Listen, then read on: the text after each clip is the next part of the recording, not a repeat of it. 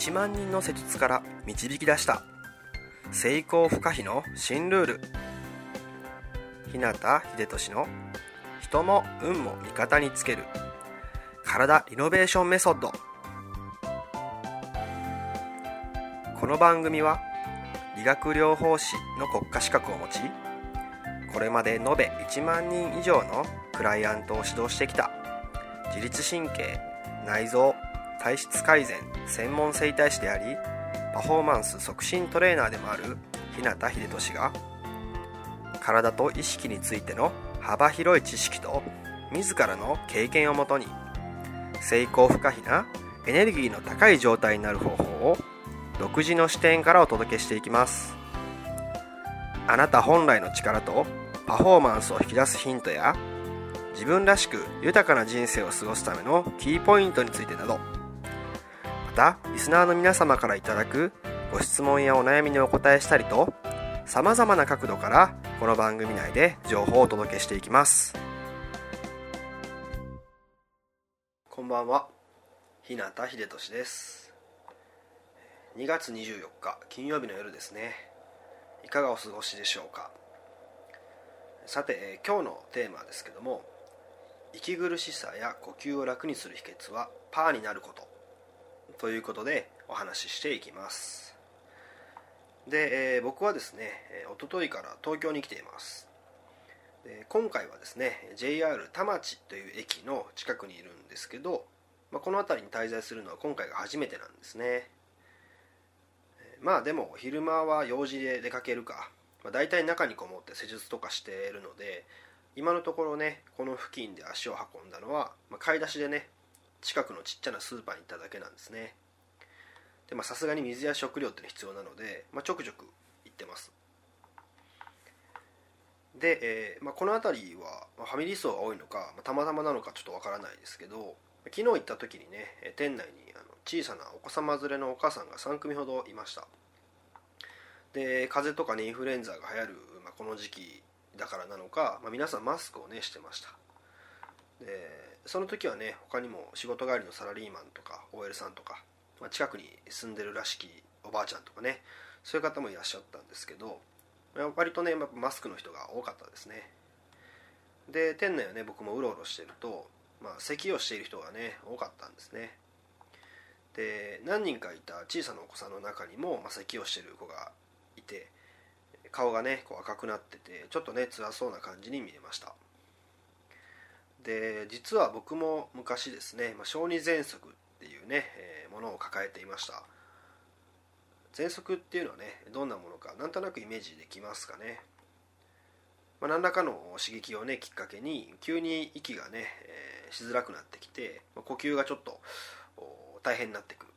そんなね発作みたいなのが起こる病気ですね。で今はね僕はもうその喘息発作が起きるってことはないんですけどただまあその昔のね、えー、僕と同じように、え、呼吸器系の病気にね苦しんでいる人とかを見ると、まあ、自分のその子供の頃のね体験とか記憶と重なって、まあ、ついついね気になってしまうんですね。でまたそういったね病気とかでは、ね、なかったとしても、まあ、スーパーの中でね見かけた人たちみたいにまあ、咳き込んでね苦しそうにしている人とかがいるとやっぱりね気になってちょっとこう観察してしまうんですね。で、まあ、いつもね僕が見させてもらうクランチさんでも呼吸器疾患をね抱える人だったり、まあ、長い間咳が止まらなくて、まあ、理由もよくわからないってことでね苦しんでますって人が来たりもします。で、えー、まあ、そこまでねひどいことはなくて、まあ、症状とかでそんなに辛い苦しいってわけじゃないっていう人でもま、よく見てみるとね呼吸がすごく浅いなとか、胸の動きがすごく小さいなっていう人が、うん、クラントさんやね街行く人を眺めながら多いなって感じることがねこの時期は特にね多くなってくるかなと感じます。で、まあ、そんなね呼吸器系のトラブルとか、まあ、そういった兆候がね、えー、感じられる人も大体ね共通してることとして、まあ、手が硬いっていうのがねあります。でまあこういう人の場合は他にも首とかね肩とか頭に痛みや凝りが強かったりねする場合が多いんですけど、えまあね今日は呼吸についてって話なのでその辺りはねまた別の機会にしようかなと思います。で、えー、なんでね手が硬いことと、まあ、胸の動きがね小さかったり呼吸が浅いことと関係があるのか。なんかねいまいちよくわからないなってねあなたはそう思うかもしれないですね、なのでねまずは実際にちょっとしたねテストをしてみてもらおうかなと思います。でこれすごく簡単なのでね今すぐ試してみてください。多分15秒ぐらいあればできちゃうと思いますので。じゃあ準備はいいですかね。ではやっていきます。まずですね両手。両手をですねグーの形ですね。で親指をね中に握り込んだグーの形にしてもらって両手がそのね親指を握り込んだグーのままで深呼吸してみてください。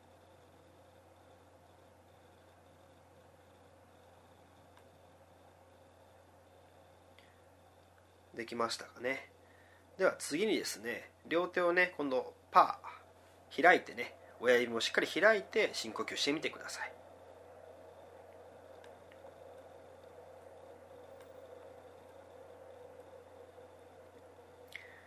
はい、えー、さて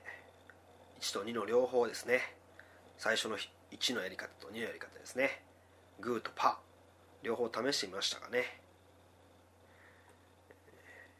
実際やってみてね、えー、何か違いってあったでしょうか。それぞれどんな感じがしましたか。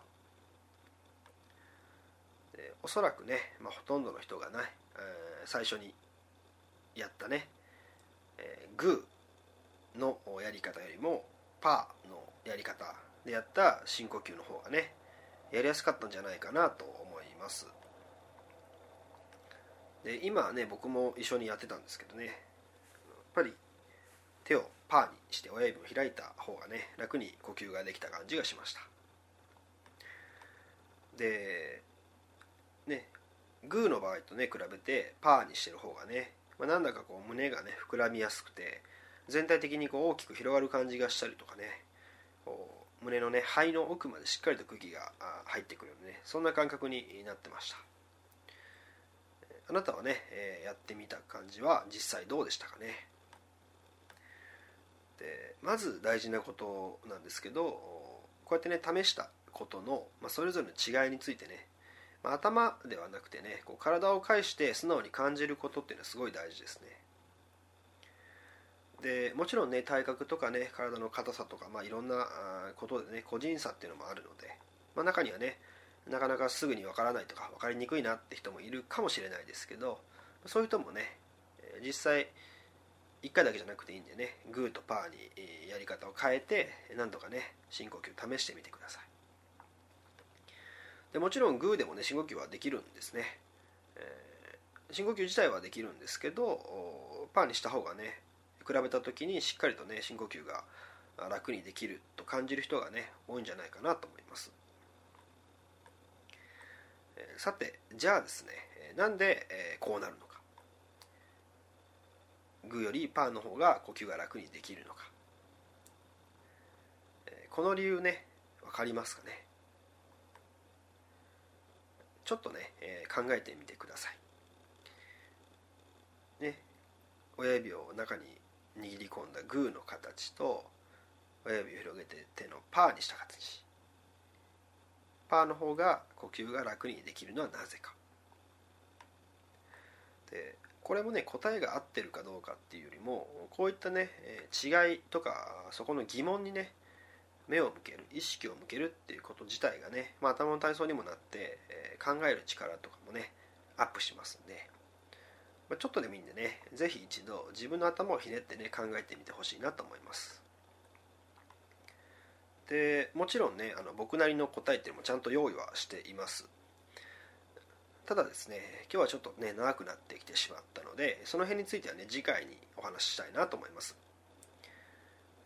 ということで今回は息苦しさや呼吸を楽にする秘訣はパーになることについてお話ししました。次回はですね先ほどの質問についてねなぜそうなるのかの理由とか考え方っていうのをねお話しします。でそのついでにね、えー、そういった理由とか考え方っていうのをうまく活用して、まあ、一人でできる簡単なセルフケアの方法っていうのもね、えー、合わせてお伝えしたいなと思ってますので、えー、それもね楽しみにしておいてください。それでは今日はこの辺で。自分の人生を豊かで価値のあるものにしたいなら体を置き去りにはできません。体が変われば意識が変わり意識が変われば人生が変わる。良くも悪くもあなたの体と意識次第。また明日もエネルギーの高い一日を過ごしましょう。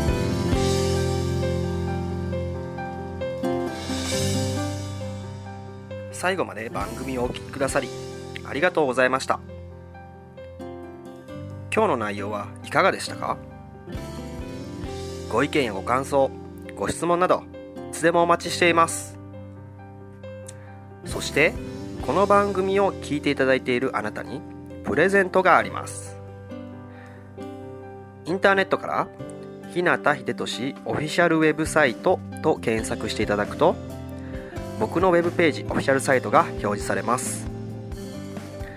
サイト内にある登録フォームにお名前とメールアドレスを入力し送信していただくだけで隙間時間であなたの体のコンディションを整え日常のパフォーマンスアップに役立つ動画と音声講座そして補足小冊子の無料プレゼントが届きます。是非お受け取りください。番組へのご感想やご質問ご相談もサイト内にあるお問い合わせフォームから受け付けています。また今からお伝えするメールアドレスの方に送っていただいても受付可能です。メールアドレスはメールアットマークひなたハイフンひでとしドットコム。